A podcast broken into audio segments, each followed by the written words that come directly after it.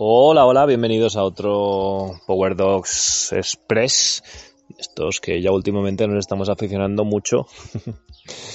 ya me decían por aquí algún algún enfermo que siempre comenta. no, hombre, no. algún amigo que siempre siempre nos pone la puntilla que me estoy me estoy echando a perder. Ya hago podcast de menos de 30 minutos. bueno, a veces son de hora y media, a veces son de 30 minutos. Esto del Express, ya le estoy cogiendo el rollete. Y bueno, pues entre 15, 20, 30, 25, ya creo que por ahí va a andar la cosa. Hoy no lo sé, porque vais a escuchar el audio de, otro buen amigo, de Neko, que nos habla de, ya que estamos con esta ronda de programas de nuestros perros inseguros, eh, tenemos, eh, hemos hablado en, el, en, este, en este programa, en este podcast express, de nuestra perrita Brooke. También nos comentó en anteriores programas Magda Ramos sobre su perrita Nala. Y ahora viene Eco a hablar sobre su perrito Lobucho.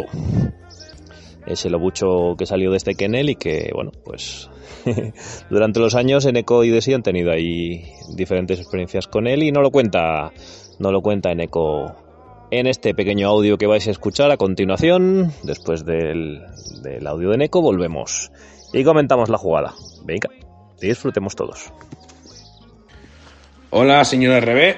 Bueno, nosotros también tenemos algo que aportar, si usted quiere. Y queríamos hablar sobre todo de un perro, como Magda ha hablado de Nala, nosotros queremos hablar también de un perro que se llama Lobucho.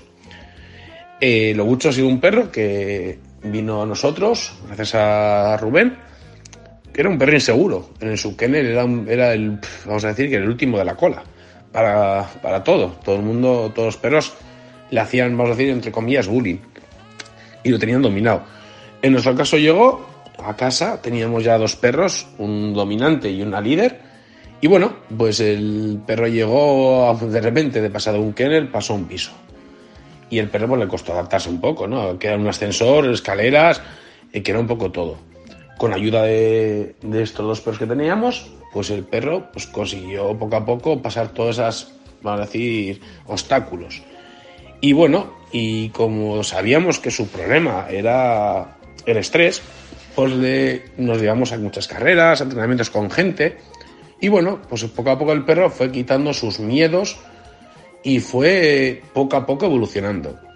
Hasta que un cierto día en un campeonato, me acuerdo que fue en Ancín, pues la historia fue que yo me caí de la bici en, un, el circuito, me caí, había un barrizal y me caí. Y el perro, mm, nada, nada más caerme un poco más, el perro se paró y miró para atrás.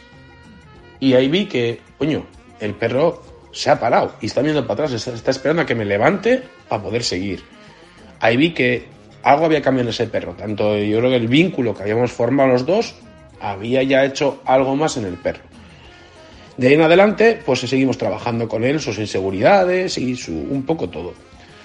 Hasta que hace poco vimos que en el de Rubén, donde ahí había ya el número de perros se había multiplicado por dos de cuando se fue lo bucho, vimos que este perro empezaba a jugar con todos los perros. Que ya no se escondía, sino que jugaba con las hembras, con machos, bueno, mantenía en ciertos perros, mantenían a distancia, en algunos dominantes, pero el perro seguía jugando, saltaba, jugaba. Entonces vimos que el perro había cambiado. Que de un perro inseguro había pasado un perro seguro de sí mismo. En nuestro caso, este perro lo tenemos de líder, con, otro, con otra perra que ha llegado a nuestro cliente hace muy poco tiempo, que es Tul, una perra de larga distancia, y que también es una perra muy insegura. Entonces, bueno, pues entre los dos, eh, poco a poco eh, la verdad que se están complementando muy bien en el tiro. Mm, Zul está poco a poco cambiando su inseguridad. Ahora sí sigue siendo una perra muy insegura. Pero hemos visto que Lobucho no le ha quedado más narices que liderar ese equipo que tiene. Entonces, eh, vamos a decir que ha cogido el rol de, cuando él entrenaba con su equipo en las Rades, que era un main team, ha pasado un líder. Eh, poco a poco eh, sí que es verdad que con ayuda de Rubén y que nuestra líder Maya le han enseñado a hacer las órdenes, bueno, a llevar el peso de un equipo muy pequeño, de tanto dos perros como de cuatro perros. Y, la verdad pues que las órdenes las acata muy bien y bueno, no vamos a decir que el perro tenga que decidir muchas cosas y se complica la cosa, el perro no va a decidir, pero bueno, va a esperar a ver qué decido yo. Entonces, en ese caso, pues vemos que es un líder. Eh, ahí está un poco lo que comenté yo con Rubén y que siempre damos la misma palabra, el equilibrio. Yo creo que un, un perro inseguro empieza a ser un perro seguro a sí mismo y puede llegar a ser líder cuando en su vida y en su ambiente general eh, llega el equilibrio. Entonces, si en la manada donde está conviviendo o con quien convive hay un equilibrio, yo creo que ese perro, de ser un perro inseguro, se convierte en un perro seguro y si su genética, como tanto la de Lobucho como la de Azul, es una genética muy potente, pueden llegar a ser un líder. No vamos a decir que va a ser un líder que tome decisiones en su momento y piense, sino que es un líder para nosotros que acata, acata nuestras órdenes y hace todo al pie de la letra tal como se lo decimos. Para mí en ese momento es un orgullo tener un perro que ha sido un perro inseguro a pasar a un perro seguro de sí mismo. Entonces, nos gusta este formato de perro inseguro que, y sobre todo, que estos perros pueden llegar a ser buenos líderes. Al final siempre decimos que un, perro inseguro, cuando se convierte en un perro seguro, es una satisfacción para el muse que lo ha trabajado. Y en nuestro caso, pues estamos muy orgullosos tanto del trabajo que hemos hecho con el perro y lo que nos queda por hacer. Entonces, bueno, pues aquí tenéis otra, otra parte de, perros inseguros. Espero que os guste. Y nada, muchas gracias, señor RB.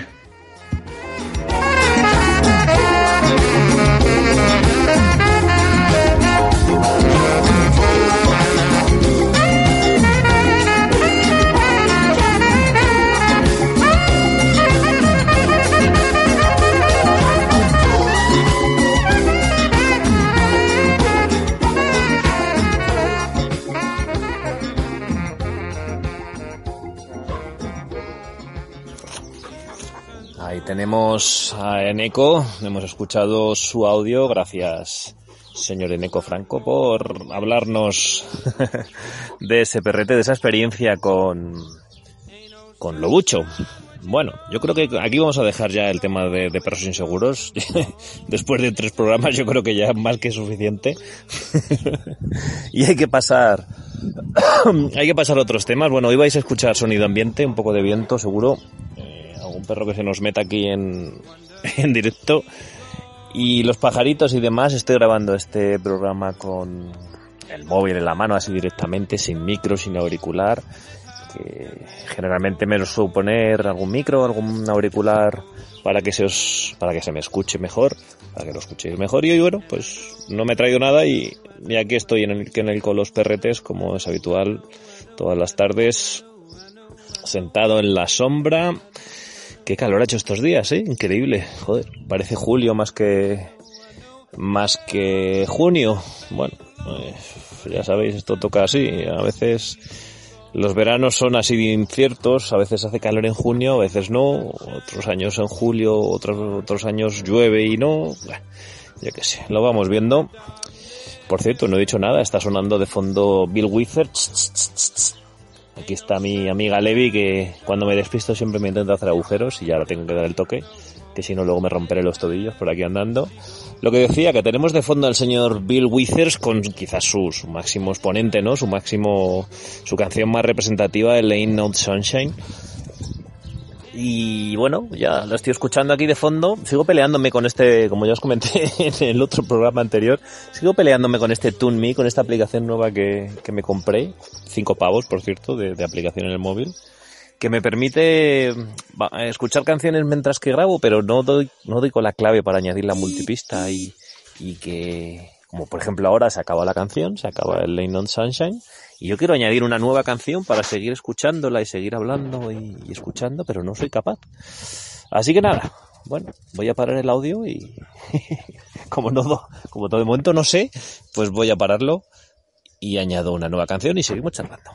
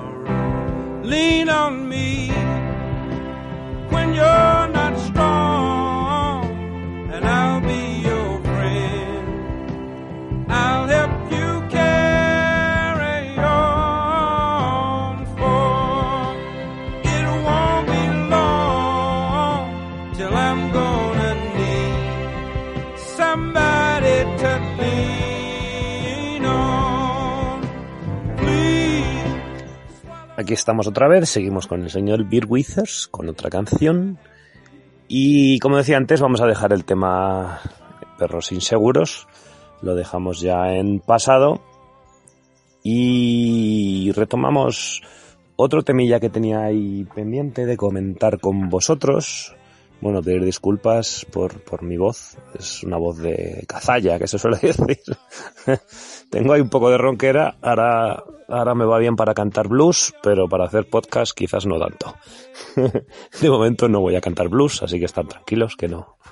Esto no va a ser un podcast cantando que ya para eso tengo el héroe del jukebox. bueno, tenía un tema ahí pendiente de, de, hecho lo he comentado antes, las temperaturas. Las temperaturas en las últimas semanas no me han dejado entrenar lo que me gustaría. Esto es algo que ya hemos comentado por aquí por Power Dogs, el tema de seguir entrenando la línea cuando la temperatura, bueno, cuando la mal llamada temporada, por mi caso en este, por mí, por mí en este caso, eh, llega a su fin, ¿no? Que mucha gente lo marca como el final de su calendario, el mes de junio, algunos otros antes, otros después, bueno, dependiendo un poco de dónde vivamos, cada uno, pues, cada uno decide, ¿no? Pues eh, llevo ahí un par de semanas en lucha con mi yo interior, porque no, no he salido lo que me gustaría, ni tampoco he practicado el tema del free running lo que me gustaría, he mezclado ahí a lo mejor de los siete días de la semana en las dos últimas semanas, un par de ellos solo en la línea, que la temperatura más o menos óptima, luego también el free running un par de ellos, bueno, que total de los 14 últimos días pues apenas he salido cuatro o cinco repartidos entre los 14 y ya tengo ganas porque los perretes ya están aburridos de esto de, que están en el kennel. Eh, sí que están tranquilos porque hace calor, las temperaturas mínimas en estas dos semanas primeras, o en estos primeros 10 días de junio, están siendo altas las mínimas. Empezamos bien en principios de, de junio con, con mínimas de 7, 8, 9, que nos permitía salir a hacer una orilla y media así de línea. Pero luego, del 5 así en adelante, ya la cosa cambió y ya se jodió bueno, pudimos sacar un par de días de free running y poco más.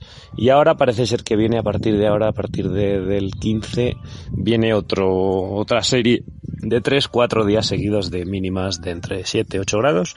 Bueno, volveremos, tenemos muchas ganas de volver a entrenar en la línea después de estos días de, de no hacerlo. Y, y, recuerdo meses de junio que, en los que hemos entrenado aquí en, en nuestra zona, en Segovia, todo el mes de junio realmente en, en entrenamientos en la línea y joder, la verdad es que los echo de menos. Ya os contaré en, alguno de estos próximos días, algún programilla haré, yo creo, de estos express, con los perretes ahí en el bosque, arriba en el monte, en la montaña, mientras entrenamos, pues seguro que hacemos algún programilla. Y nada, pues era para comentaros que vienen estas temperaturas fresquetas y, y ya incluso alguna noche me iré al bosque, que también ya lo dije que lo iba a hacer y de momento no lo he hecho, pues oye, lo tenemos ahí pendiente.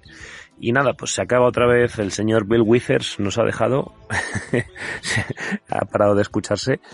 Y nada, pues lo vamos a dejar aquí, este, este, ¿cómo decirlo? Este Power 2 Express, sin mucho que contar realmente.